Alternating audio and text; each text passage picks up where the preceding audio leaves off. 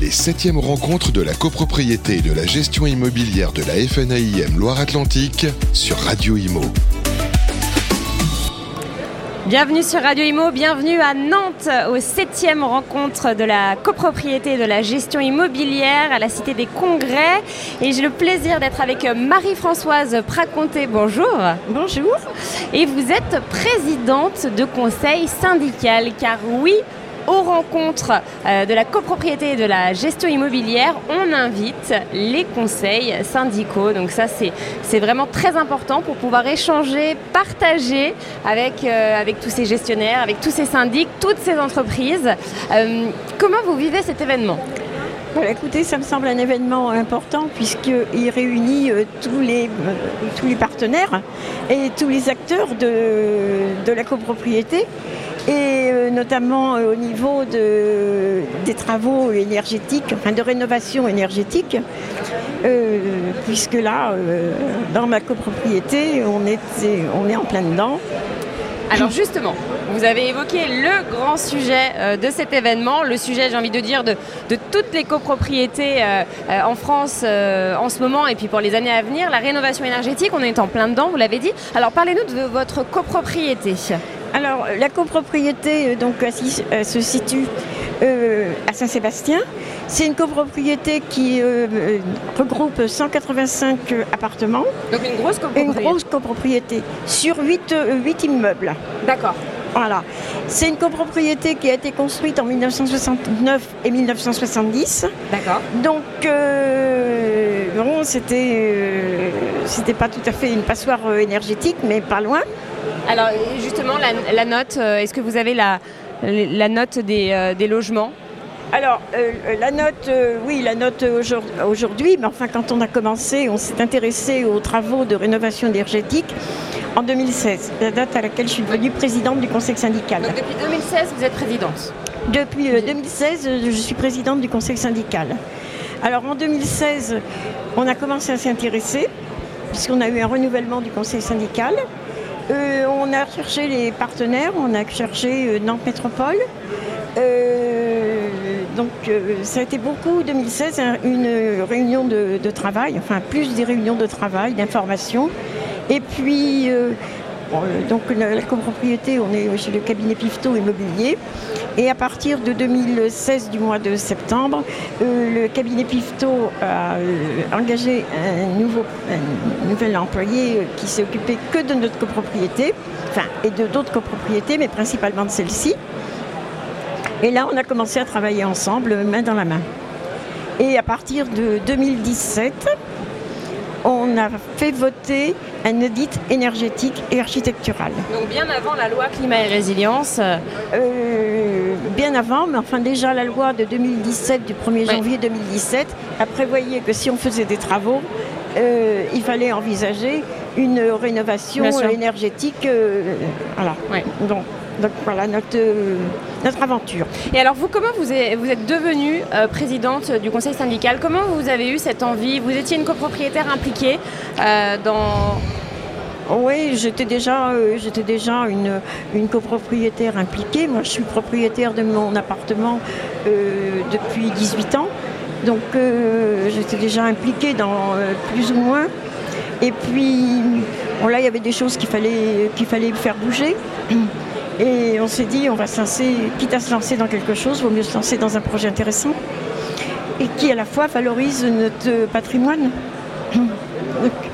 Forcément, euh, vous vous êtes dit, bah, j'ai un rôle à jouer, j'ai envie de le faire. Euh. Voilà.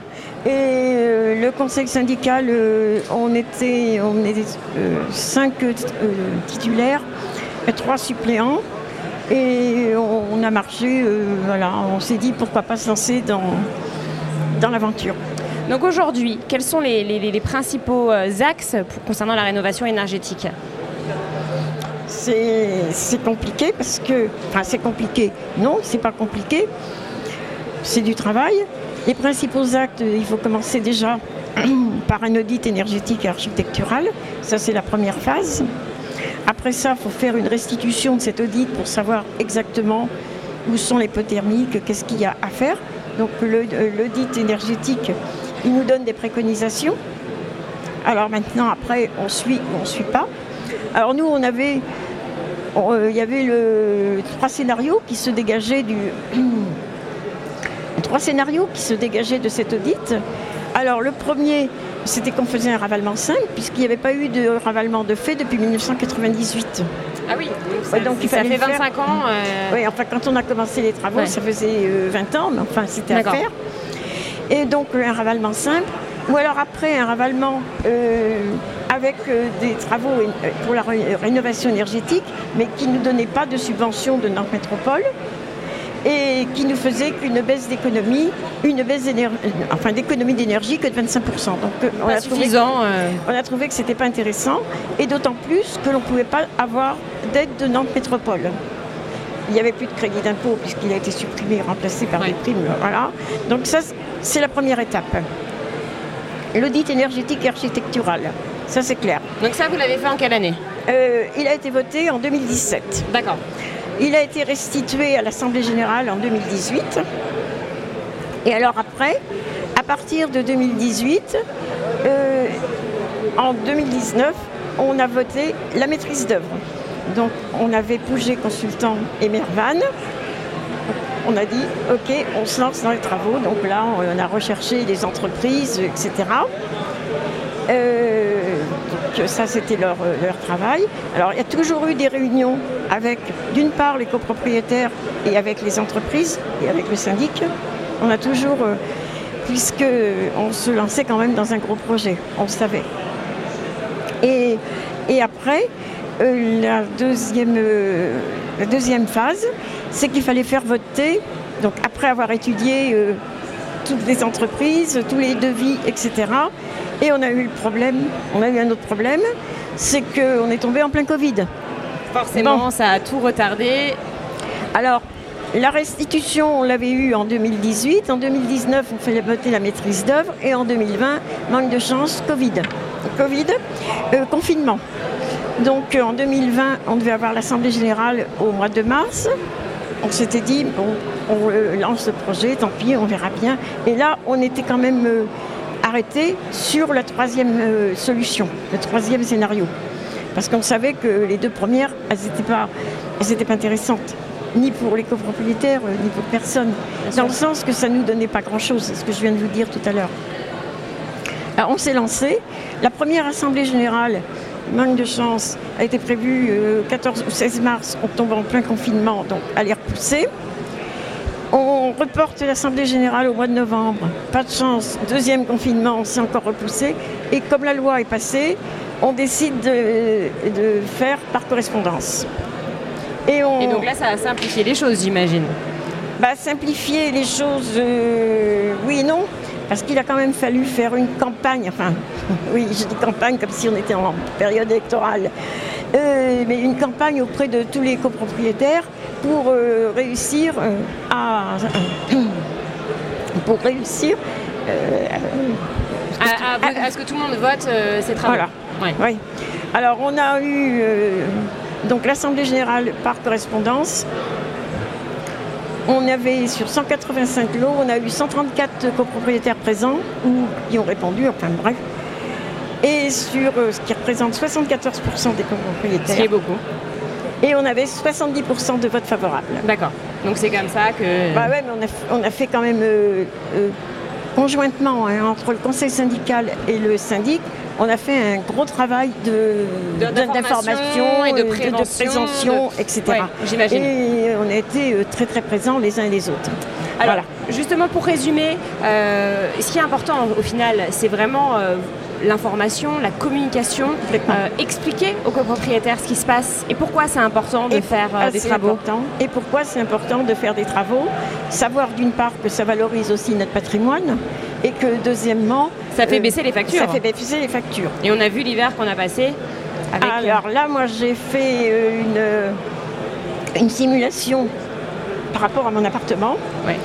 Euh, je suis passée en 2021, j'étais à 16 291 kWh et en 2022, 8623. Grâce du coup à cette rénovation énergétique. D'autant plus que je suis sur un appartement qui est au rez-de-chaussée, au-dessus des caves. Donc on a fait. On Donc en dessous ça chauffe pas Oui, en dessous ça chauffe pas. En plus ça c'est des appartements en angle puisque c'est des petites Donc tours. il y a des murs donc, euh, extérieurs on avait, partout. voilà, on avait des pertes d'énergie importantes. Donc ce qu'on a décidé donc, de faire, c'est le ravalement, Et par l'extérieur. le ravalement par l'extérieur, mais aussi de s'attaquer euh, aux planchers bas, l'isolation des planchers bas Par le sol, ouais. par le sol, l'isolation des terrasses. Ouais. Et il fallait aussi changer la VMC, puisqu'on avait, euh, on a du chauffage individuel, mais avec euh, du chauffage gaz. Donc on a changé aussi la VMC pour mettre une VMC hygrogaz. D'accord. Et ça, du coup, c'est grâce à ça que vous avez une, quasiment une, une diminution de par deux de, ouais, ouais, oui. de vos consommations Voilà. euh, d'énergie. Oui, tout à fait. Comme quoi, les travaux, Les travaux, ça voilà, sert. Voilà. Complètement. Donc, Alors, là, on- les travaux devraient se terminer euh, au mois d'octobre, mais c'est grâce aussi à la cohésion avec le cabinet Pifto et l'ensemble des copropriétaires qu'on a pu réussir à faire ça. Donc Voilà. grâce au syndic, grâce Ah oui, parce À qu'il n'y aurait pas eu cette cohésion, on n'aurait pas pu le faire. Eh bien, merci infiniment Marie-Françoise Fraconté, en tout cas, pour cette interview. On est ravis de vous avoir reçu. Merci. Les septièmes rencontres de la copropriété et de la gestion immobilière de la FNAIM Loire-Atlantique sur Radio Imo.